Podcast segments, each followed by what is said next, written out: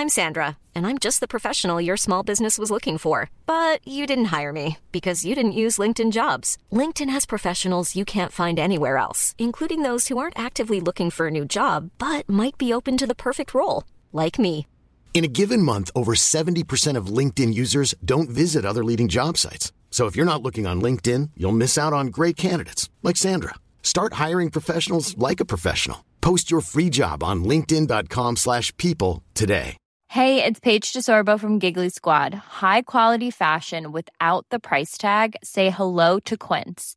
I'm snagging high-end essentials like cozy cashmere sweaters, sleek leather jackets, fine jewelry, and so much more. With Quince being 50 to 80% less than similar brands. And they partner with factories that prioritize safe, ethical, and responsible manufacturing. I love that. Luxury quality within reach. Go to quince.com slash style to get free shipping and 365 day returns on your next order. Quince.com slash style. Hola, ¿qué tal? Soy Dani y esto es Haciendo el Sueco. Hoy te traigo un número un tanto peculiar y es que eh, hago, la, hago una entrevista a un director de, un documental. El director se llama Gabriel y el documental Second Chance o Segunda Oportunidad en español, donde habla de lo, la realidad del sistema penitenciario, sueco. Eh, en, en, un principio eh, la entrevista se iba a realizar por Skype, pero él ha tenido problemas por Skype y hemos usado la plataforma de vídeo que tenemos aquí en la empresa. Así que he aprovechado la plataforma para hacer una entrevista, no solo de audio, sino también en vídeo. Te pondré el enlace para que puedas ver el, el vídeo, la, entrevista que le he hecho uh, con nuestra plataforma. A, a, continuación vas a escuchar el audio, pero ya te digo, si quieres ver el vídeo, está el enlace en las notas del programa. Pues nada, eh, te dejo con, con el audio y nos escuchamos ya para, para, supongo, mañana, si todo va bien. Hasta luego. Hola, Gabriel, ¿cómo estás? ¿Qué tal? Muy bien, todo muy bien. Uh -huh.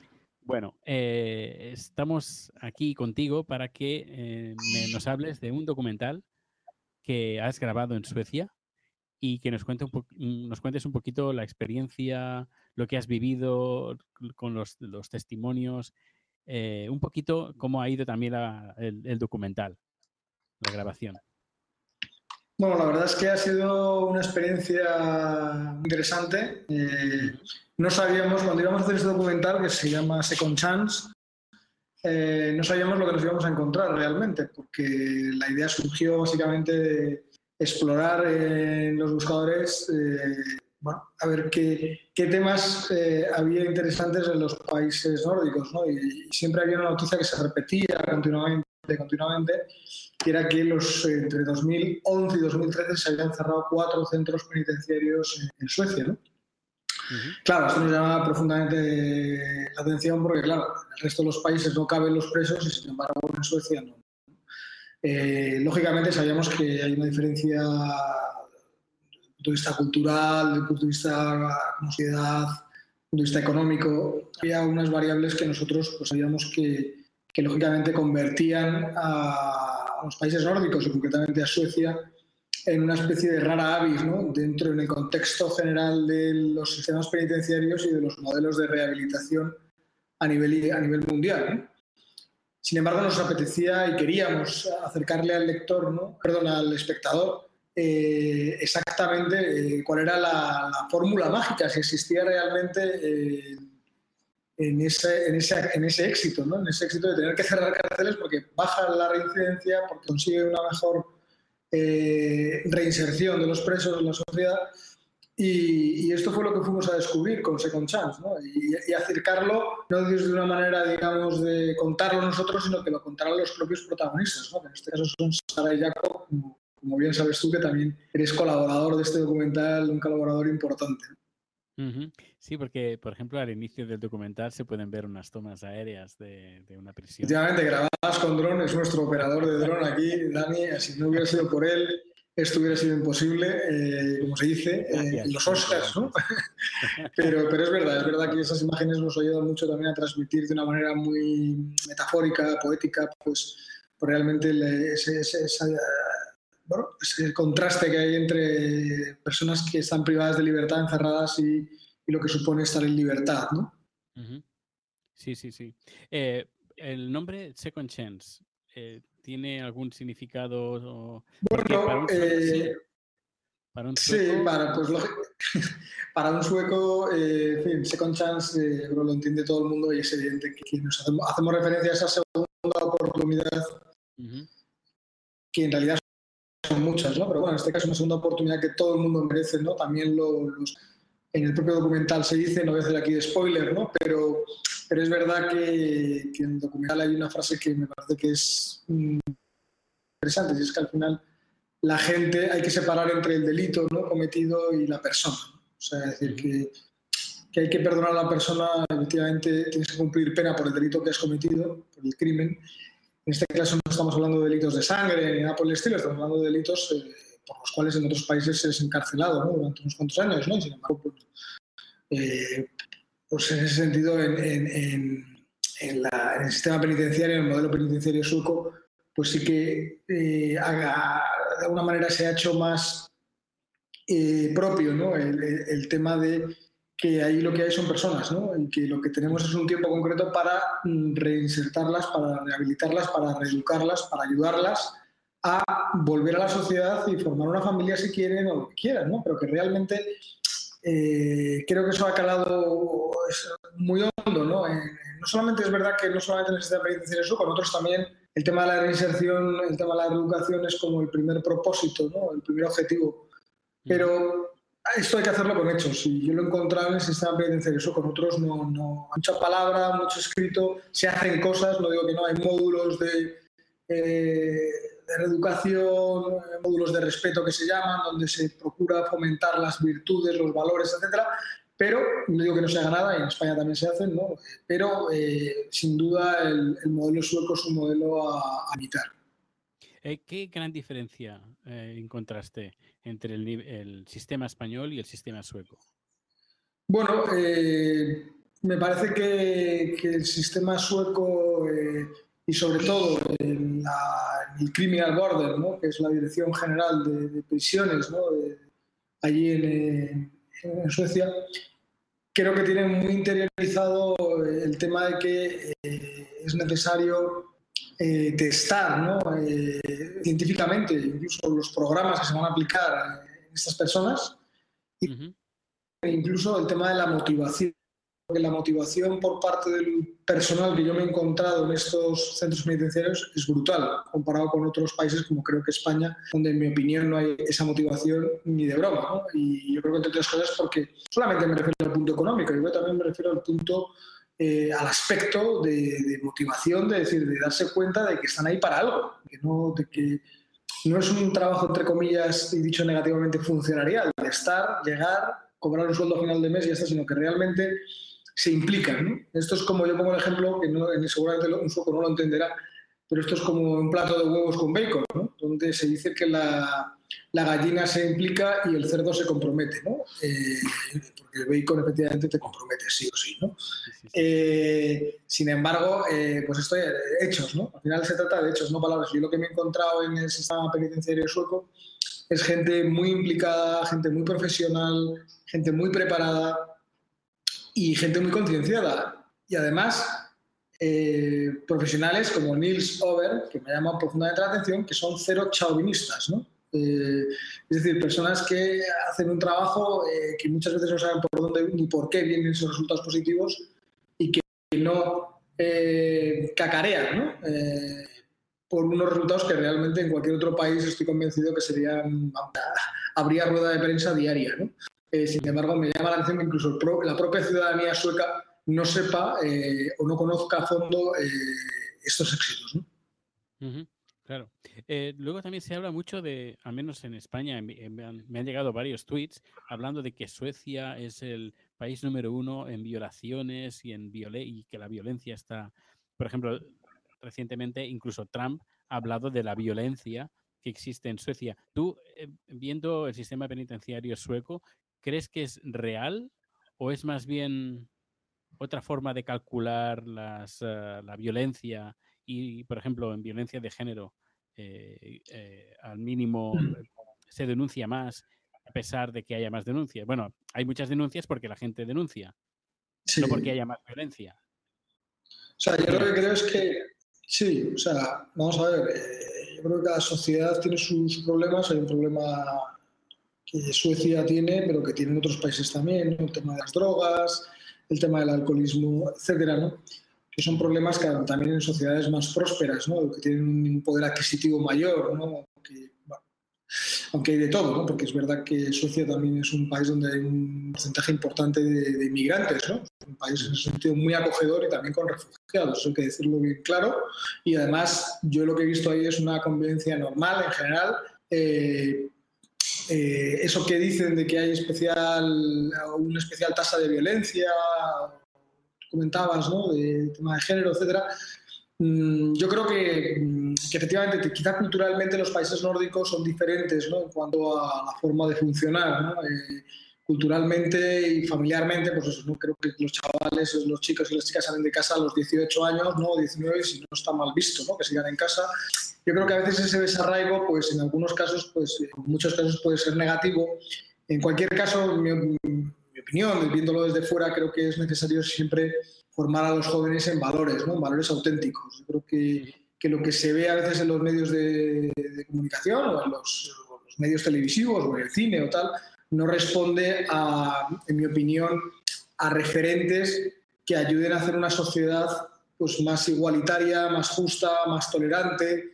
Eh, bueno, porque una sociedad tiene que estar fundada, en mi opinión, en valores. Y, yo creo que los nórdicos tienen también sus valores. Ojo, ¿eh? son personas, a mí me parecen unas personas extraordinarias, con un corazón enorme, eh, con una cabeza muy buena, unas personas eh, profesionalmente, en mi opinión, admirables, eh, creativas, con ganas de aprender, sencillas, no sé, me parece que es gente muy interesante, son, son, personas muy interesantes. Yo no me he encontrado con esa violencia que dicen, ni con esas extrema violencia, ni con...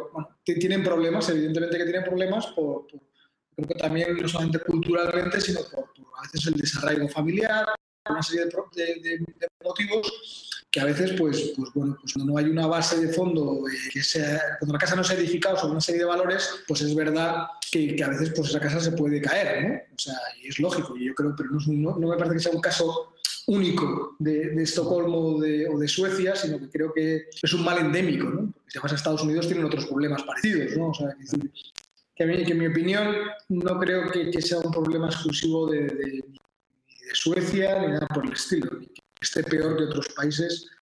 También se habla a veces del mito de los suicidios, de tal. Creo que efectivamente hay unas sociedades donde a veces por la forma de vivir, el clima, culturalmente, pues la sociedad, la forma de vivir, lo que he dicho antes, ¿no? Bien, hay situaciones en las que efectivamente pues, no se puede comparar un país con otro, y en cada uno hay una serie de problemas, pero creo que el mal en general o el, creo que empieza desde abajo, desde pequeño. Yo creo que nadie es un mal, nadie nace siendo un maltratador, en mi opinión. Claro, claro, claro. Eh, para los eh, oyentes o televidentes de esta entrevista que quieran ver el, el, documental, ¿dónde se pueden dirigir? ¿Qué pueden hacer para poderlo ver? Bueno, ahora mismo lo tenemos subido a Vimeo Estamos en toda la fase de promoción que acabará este mes de marzo. Bien sabes, eh, lo hemos presentado en, menos en Estocolmo, que nos encantaría. Aprovechamos este programa y esta grabación, esta entrevista que nos brindas para, y como parte del equipo para ver si conseguimos ponerlo, ¿no? que sé que están haciendo gestiones para ponerlo en Estocolmo, ¿no? porque efectivamente ya nos han invitado en España, por supuesto, hicimos una presentación en Madrid, hicimos otra en, Gran Vía, precisamente, en los cines de Gran Vía, en la Plaza de Callao, que es un sitio bastante mítico, ¿no? Eh, importante. Eh, luego hicimos también otra presentación en Londres, donde fuimos invitados recientemente. En enero también estuvimos en Estrasburgo, invitados por la Asamblea Parlamentaria del Consejo de Europa. Estuvo muy, fue muy interesante porque, como sabes, hay uno de los grandes temas y de los grandes debates y pues, ese observatorio que tienen de los derechos humanos a nivel internacional, a nivel europeo, ¿no? que como sabes no solamente engloba los países de la Comisión Europea, sino otros países también. Eh, y entonces, bueno, eso, también estuvo el embajador de Suecia ante, ante, la comisión, ante, la, ante el Consejo de Europa ¿no? y otra serie de, de personalidades ¿no? de, y fue muy interesante. Muy interesante porque todo el mundo al final eh, coincidió que efectivamente lo que ahí se transmite en ese documental, que son vidas, es una historia de una redemption history, ¿no? es una, historias de redención humana, ¿no? que es como decía Scorsese, ¿no? sus películas van por ahí, por nuestros documentales también en parte son historias de superación humana. ¿no? Y, y pensamos que, que, todos estos países ¿no? que ya han visto el documental nos han invitado también a un foro ahora en Bilbao, a un, un foro que hay ahora en marzo. En fin, quiero decir, eh, en Madrid también nos han invitado también pues, a hacer otras, proyecciones. Mm, estamos en la fase de promoción y nos gustaría que muy pronto ya estuviera en una plataforma o en abierto y lo pueda, lo pueda disfrutar. Porque hay dos versiones, como sabes, una subtitulada en español y otra subtitulada en inglés, ya que es en sueco y en inglés, ¿no? las lenguas en las que se habla. Perfecto. Pues eh, preparando un nuevo documental. Estamos preparando una nueva historia, no podemos decir nada eh, por ahora, porque esperamos que sea un serial, pero sí que pensamos estar, pero se puede decir Latinoamérica, en el amplio sentido de Latinoamérica, ¿eh? y, y, pensamos que es una historia que van a ser historias que van a gustar. Esperamos que sea un serial, que no sea un one shot, como este primero que hemos hecho, que es como nuestra carta de presentación. Y estamos muy ilusionados, la verdad, estamos muy ilusionados porque también hemos formado un equipo tan bueno, ¿no? Con gente como, tú, Dani, hemos formado una, un Dream Team, ¿no? Eh, con gente de distintos países, ¿no? Interesados en este proyecto, que además, como todos, pues al final son, lo son los protagonistas. La historia la cuenta los protagonistas. Nosotros ponemos la cámara y tratamos de no estorbar, básicamente, no estorbar, ayudarles en lo que podamos, pero no estorbar, o preguionizar en el sentido de decir, queremos que digas esto a uno, que la gente saque sus conclusiones. Yo creo que es lo más interesante. De hecho, con Second Chance, mucha gente nos ha dicho, oye, ¿por qué no habéis dicho más cosas? ¿Por qué? Bueno, si quieres enterarte más, pues oye, puedes leer, puedes preguntar. Las... O sea, no queremos agotar el tema, queremos incoarlo, queremos dejar ahí eh, un, y que tú mismo pues, ese, seas el que saques tus conclusiones. ¿no? Sí, sí, sí, lógicamente. Pues nada, pues... Pues no hemos querido tampoco... Ah, no, nada, pues no hemos querido tampoco ni politizar ni teledirigir a la gente, ¿no?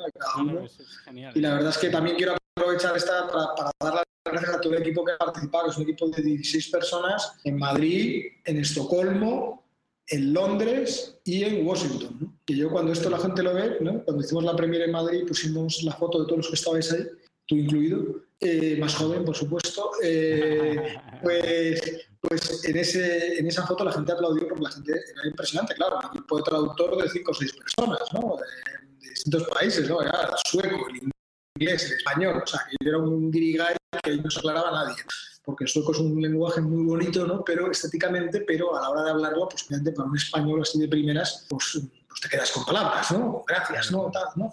Tal, ¿no? Alguna cosilla de estas, ¿no? Que tú dices, ¿no? Y la gente te sonríe diciendo pobrecillo, ¿no? Pero, eh, pero bueno, lo bueno es que los suecos, no así los españoles, no hablan todos inglés. Igual que sea el frutero, ¿no? que sea el paradero, que hay todo el mundo es bilingüe, ¿no? Con lo cual, eso se agradece bastante ¿no? a la hora de trabajar. Sí, sí, Así que muchísimas gracias por esta oportunidad. No, gracias a ti, gracias a ti y también gracias a ti por estar aquí. Y, y nada, ya nos comentarás los siguientes trabajos con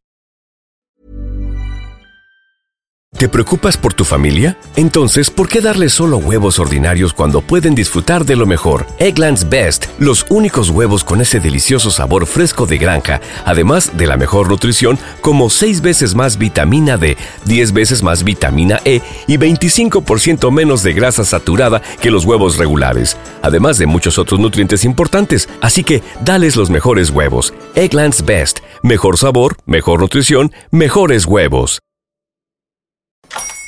Hola, buenos días, mi pana. Buenos días, bienvenido a Sherwin Williams. ¡Ey! ¿Qué onda, compadre? ¿Qué onda? Ya tengo lista la pintura que ordenaste en el ProPlus app. Con más de 6.000 representantes en nuestras tiendas listos para atenderte en tu idioma y beneficios para contratistas que encontrarás en aliadopro.com. En Sherwin Williams somos el aliado del PRO.